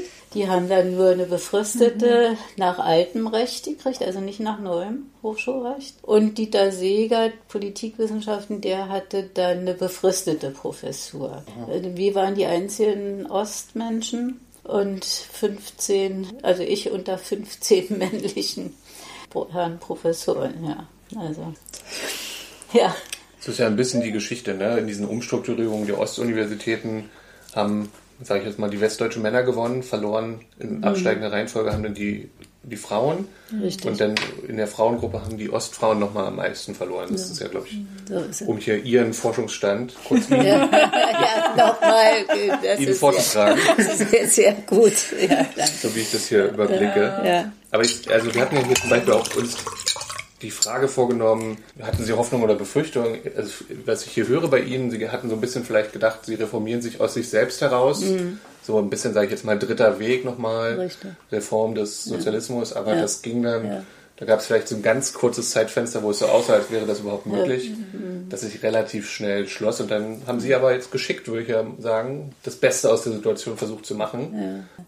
Na, ich war äh, weniger optimistisch als andere. Also ich habe ja diesen Aufruf zum Beispiel, der von Christa Wolf und anderen initiiert äh, war, äh, Rettung äh, des Landes, da habe ich schon nicht mehr dran geglaubt. Also da habe ich gedacht, das kann einfach nicht funktionieren, ja, wenn man, es war ja die Befürchtung sozusagen der Bevölkerung, dass wieder irgendjemand kommt. Ich meine, das ist auch dann passiert, aber so, ja, dass wir irgendwelche, die das sagen haben, uns jetzt wieder sagen sollen, wollen, wie es lang zu gehen hat. Also insofern war ich da skeptischer von Anfang an. Ja. Also ich hatte ja hier auf meinem Balkon, konnte ich ja sehen, am 10. Äh, erst, am 9. November, als die Mauer fiel. Sehr interessante Geschichte. Da war ich nämlich auf einer Geburtstagsfeier äh, einer damaligen Studienkollegin, mit der ich bis heute befreundet bin. Die hat ihren 40. Geburtstag gefeiert am 9. 11. und äh, hatte einen kleinen Sohn. Deshalb haben wir in der Kneipe gefeiert. Der äh, Partner von meiner Freundin hat den Sohn ins Bett gebracht, hat also insofern dann die Abendschau oder so, kam in die Kneipe. Die war irgendwie Friedrichsfelde, da irgendwie um den Neubauviertel, kam in die Kneipe und sagt, stellt euch mal vor, die Mauer ist offen.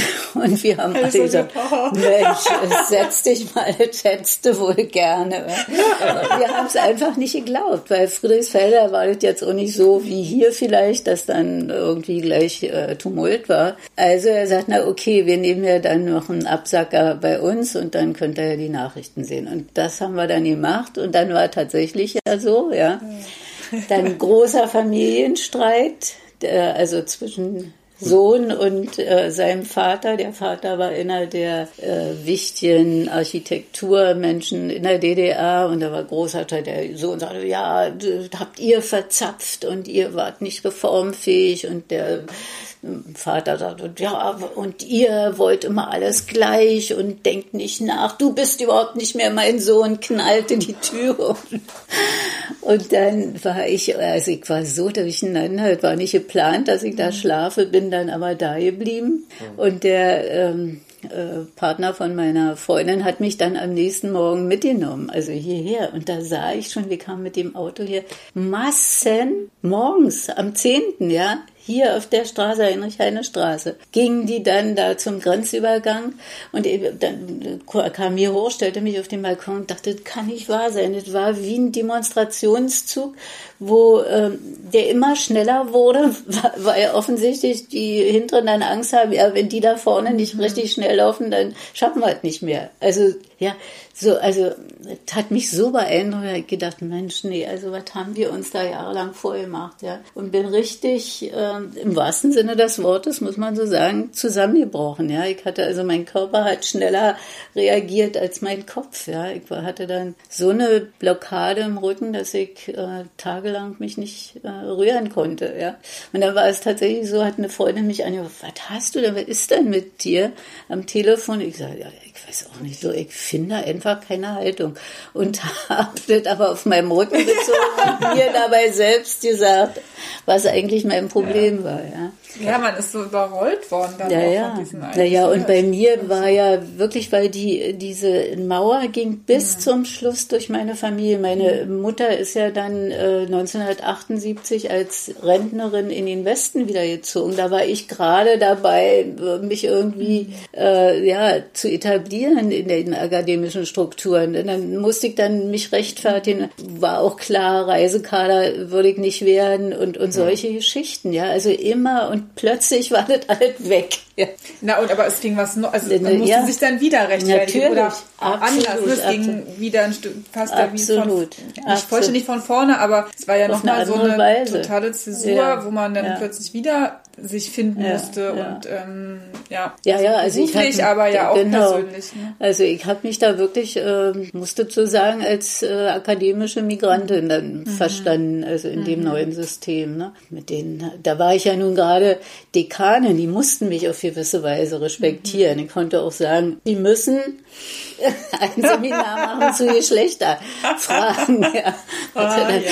Aber ich meine, insgesamt, äh, insgeheim haben die mich natürlich belächelt, ja, haben sich immer daran gestört, dass ich ja so Berlinere, ja, das ist ja nicht fein, ja, äh, der akademischen Strukturen und überhaupt diese Gender-Thema, alles subjektiv. Und der Klassismus hat sie dann am Ende, würde ich sagen, nochmal eingeholt. Das waren doch dann alles auch Upper-Class-Boys. Absolut, absolut, genau so.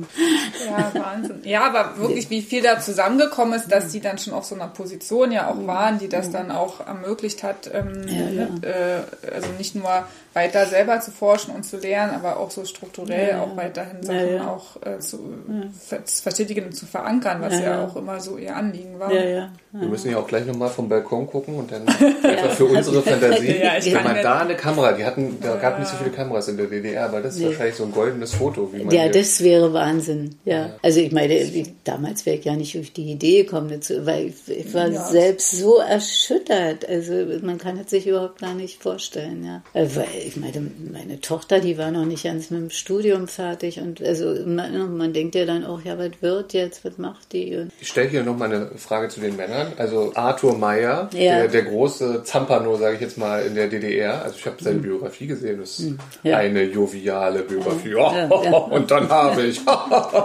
also so ein Vibe gibt einem allein diese, er hat da vorne so ein Foto drauf, wo er so lässig. Wie war das sozusagen? Dieser Schiff zwischen diesen beiden Typen von, eigentlich mussten sie noch mal einen neuen Umgang mit diesen komisch, also dieser jeweils, diesen Dominierungsweisen, Richtig. die diese Männer haben. Ja. Wie konnte man bestimmte Tricks, die mit Arthur funktioniert haben, konnte man das wiederverwenden oder hat das nicht so gut funktioniert? Tja, also ich glaube, das sind so feine Ebenen, äh, die ich mir selbst nicht mehr so richtig bewusst machen kann. Aber bestimmte Umgangsformen, da haben Sie schon recht.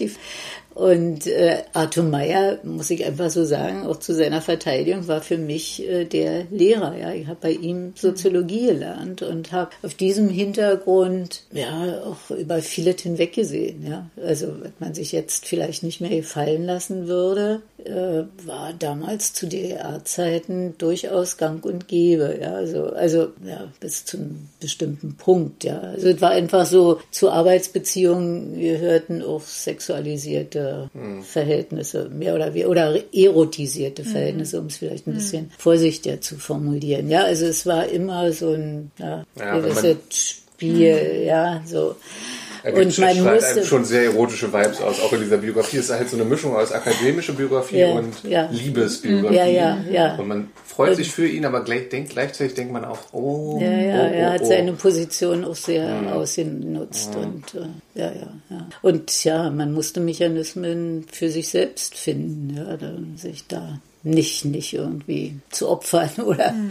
äh, untergebuttert zu werden. Und wir hatten also große Auseinandersetzungen, ja, weil zum Beispiel in der, meine Habilitation, ähm, eigentlich sollte ich aufgebaut werden als Nachfolgerin von Arthur Meyer, als Leiterin der Bildungssoziologie. Ja. Mhm. Also so ist ein Plan gewesen, ohne mit mir das irgendwie, aber genau, also so war der Plan.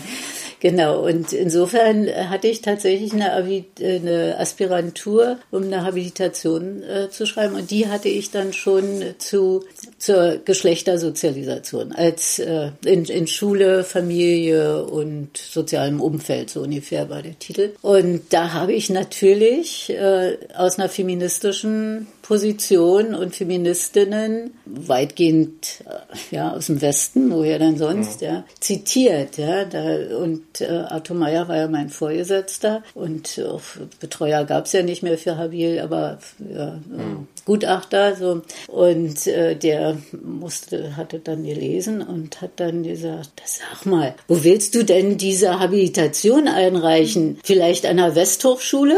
Ja, und dann war auch klar, ähm, ich durfte, also ich habe dann, ja, also was da notwendig war, die DDR Inge Lange oder so damit eingearbeitet.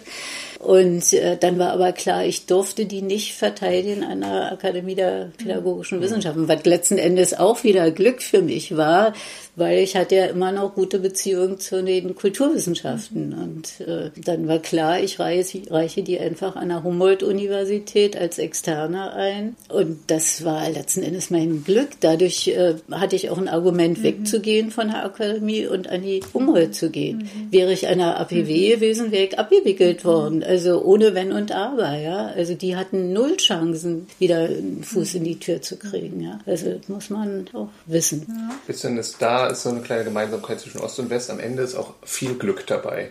Absolut. Glück, absolut. Netzwerke, Zufälle. Absolut. absolut. Der, der und ich denke tatsächlich, also wir haben mal so eine Biografie, gibt so ein Buch über Biografien von westlichen Professorinnen auf diesem Feld, Geschlechterforschung. Ja. Von Anne Schlüter, vielleicht habe ich das sogar gelesen. Nee, das ist von e Vogel heißt die mit dem. Dann habe ich ein anderes. Ja. Aber es ist ja interessant, wenn es äh, noch eins gibt. Also jedenfalls da diese Biografien, die zeigen, dass das bei Frauen vielleicht sogar noch üblicher ist als äh, bei Männern. Äh, also dieser Zufall, Glück äh, oder dass äh, Frauen sich stärker dazu bekennen, dass es Glück war mhm. und nicht äh, daraus irgendein Ding machen, ja, und dann war ich ja so mhm. exzellent, dass also der gar nichts anderes übrig blieb, als mir die Position zu geben oder so. Ne? Und das, finde ich, war ja aber trotzdem auch ein Zeichen oder hat sich wird auch so gefügt, weil sie ja trotzdem diese Themen, die ihnen wichtig waren, immer wieder gesetzt Richtig. haben und nicht einfach äh, sozusagen zu 120 Prozent sich nach dem gerichtet haben, was äh, die, die Erwartung war, mhm. um dann die ganz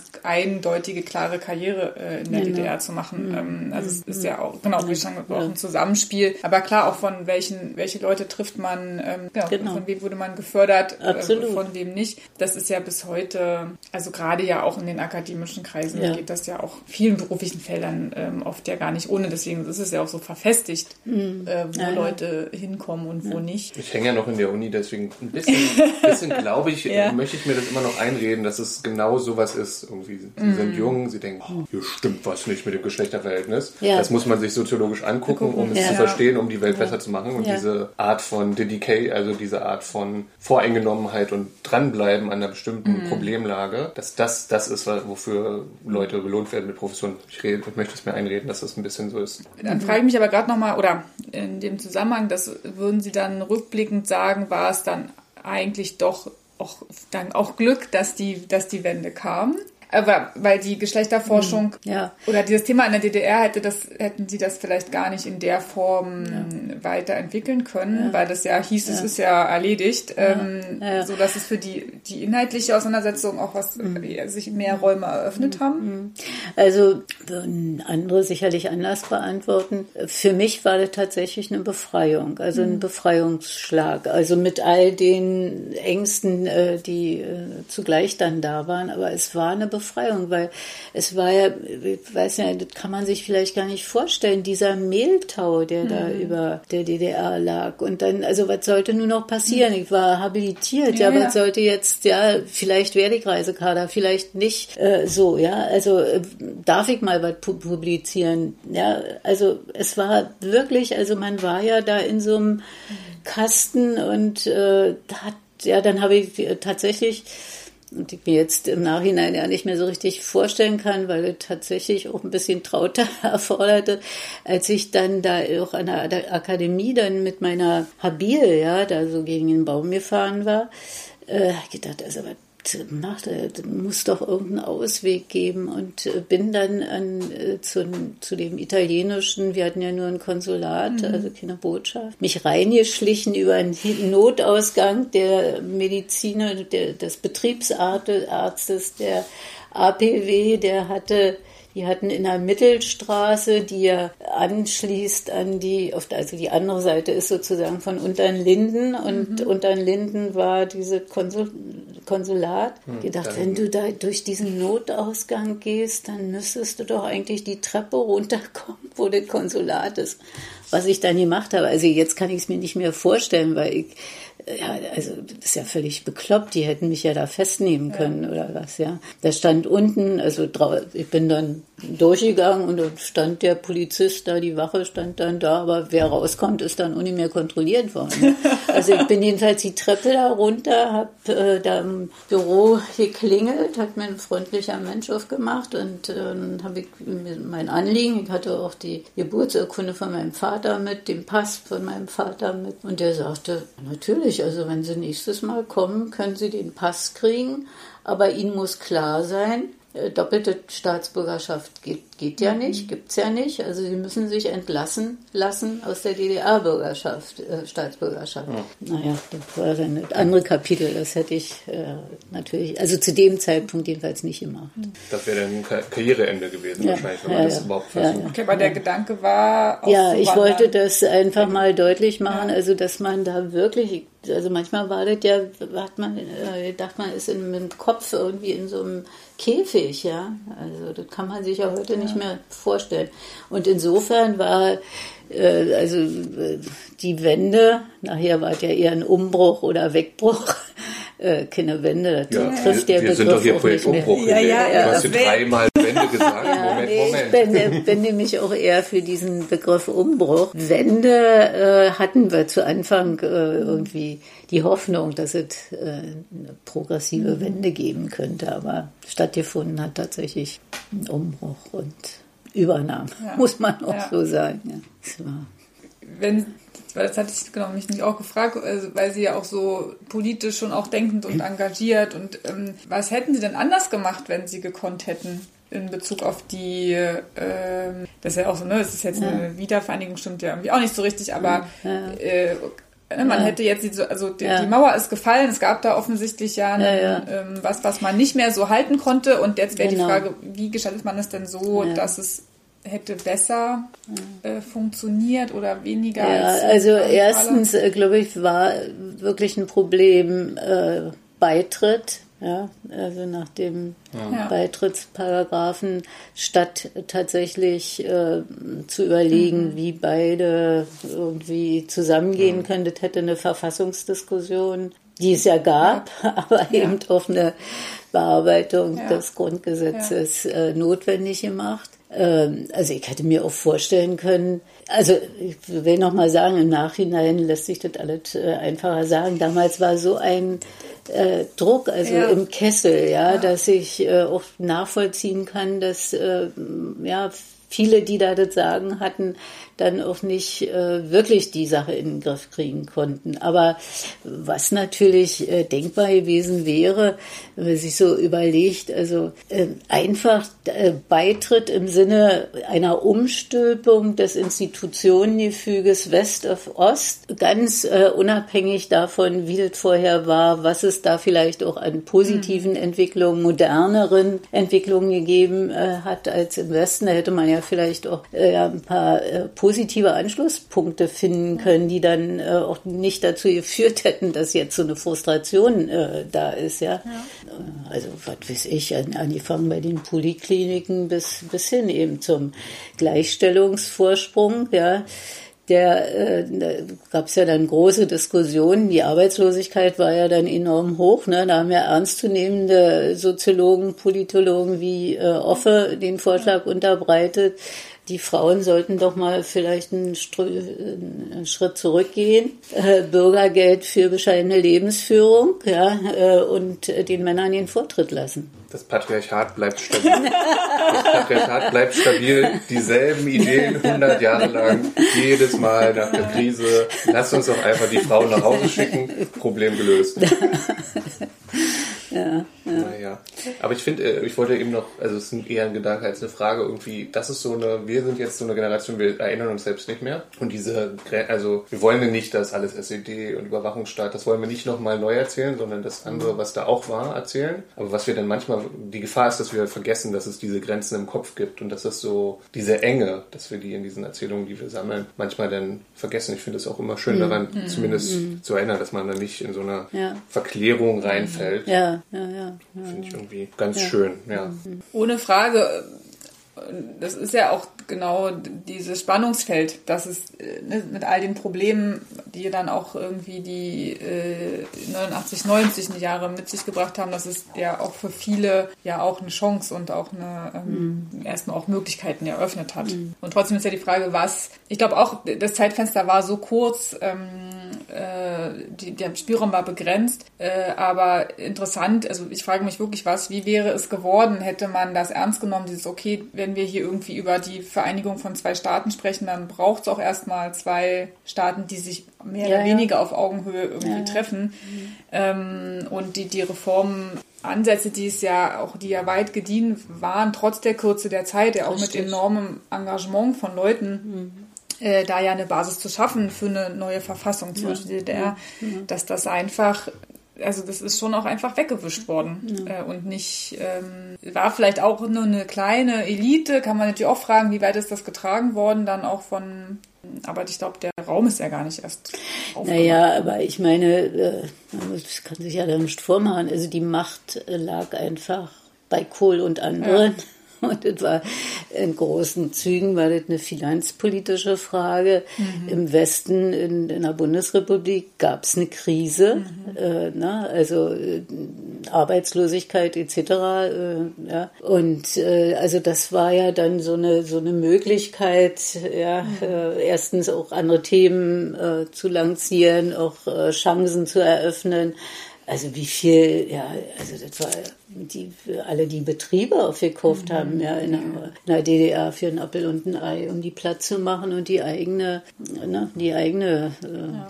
Fabrik dann irgendwie äh, zu lancieren. Also es muss man sich schon auch sagen, es war auch ein politisch gewollter, mhm. von bestimmten mhm. Kräften politisch so gewollter Prozess. Ne? Und, äh, ja, mhm. und insofern auch eine Machtfrage, das ist ja völlig klar. Ja. Kann man Helmut Kohl gar nicht vorwerfen. Helmut Kohl ist für mich so ein Symbol der Bundesrepublik. Ja. Der würde wahrscheinlich sagen, Bundesrepublikaner mit, aus, aus Überzeugung, er ist so, der, dem hätte, der hätte nichts anderes gemacht. Der war mhm. einfach froh damit. Aber ich habe kurz Filmidee, die Bundesrepublik geht pleite die DDR muss die Bundesrepublik ja, genau. Wie hätte das, das ausgesehen? Richtig, das, aber ehrlich gesagt, das haben wir damals manchmal wirklich so gedacht, was wäre eigentlich passiert, wenn die Geschichte gewesen. andersrum ja. gewesen wäre. Und da muss ich schon sagen, äh, die DDR-Obersten wären da auch nicht freundlicher gewesen. Nee, da nee, hätten nee. Ab, hätte auch Abwicklungen mhm. gegeben, Besetzungen. Wir wissen, wir wissen nicht, was für ein Filmgenre das ist. Ist es ein Horrorfilm? Ist es eine genau. Apokalypse? Ist es eine Liebeskomödie? Man weiß es nicht. Aber aber ja, finde ich schon, interessant. Liebe, ja. liebe Kollegen aus äh, der Netflix-Redaktion, wenn Sie das hören, das würden wir gerne sehen, wie das aussehen würde. Das wäre irgendwie ganz witzig. So. Na, ich weiß noch damals, also es waren ja dann äh, alle möglichen ja, kleineren Bewegungen und äh, so, die sich dann da äh, bildeten, also in diesen Umstrukturierungen, ne? also wo noch nicht ganz klar mhm. war, ja, wie es passieren würde. Und da hatte tatsächlich also diese offizielle Frauenpolitik, ich war ja dann auch schon damals Mitglied dieses Rates, die Frau in der Sozialistischen Gesellschaft, da ist äh, so ein, eine Sitzung einberufen worden in dem Staatsratsgebäude, nee, im ZK-Gebäude, äh, so war das bei, äh, bei Inge Lange, die, diesem Büro von Inge Lange macht uns bange, haben wir ja dann immer gesagt. Und äh, da war also, wie das in diesen Büros war, so ein langer Tisch vorne äh, quer, da äh, die, na, die Chefin sozusagen. Und da ging es darum, äh, also den Altvorderen war ja klar, die können einfach nicht mehr so weitermachen. Ja, jetzt sollten wir daran. Und ne, wir haben ja dann auch so einen Brief, so einen offenen Brief. Äh, mit der Frage, geht die Erneuerung an den Frauen vorbei, ne? ja. Äh, der dann auch öffentlich vorgelesen wurde und also der auch irgendwas auslöste. Und dann war die Frage, ja, äh, ob ich dann nicht zum Beispiel äh, in die Führung der damals ja noch SED, PDS, dann Frauenpolitik mache und so. Ne? Und da habe ich gedacht, ich gehe jetzt hier raus aus dem Haus, und dann hänge ich an der mhm. Laterne, weil die mich für Inge Lange halten. Nee, also Dankeschön, mache ich nicht. Mhm. Also so war, ja, äh, man hat sich da auch dann teilweise einen schlanken Fuß gemacht, ja. Also das wollte ich jetzt nicht, ja, für diesen Mist da zuständig mhm. sein. Mhm.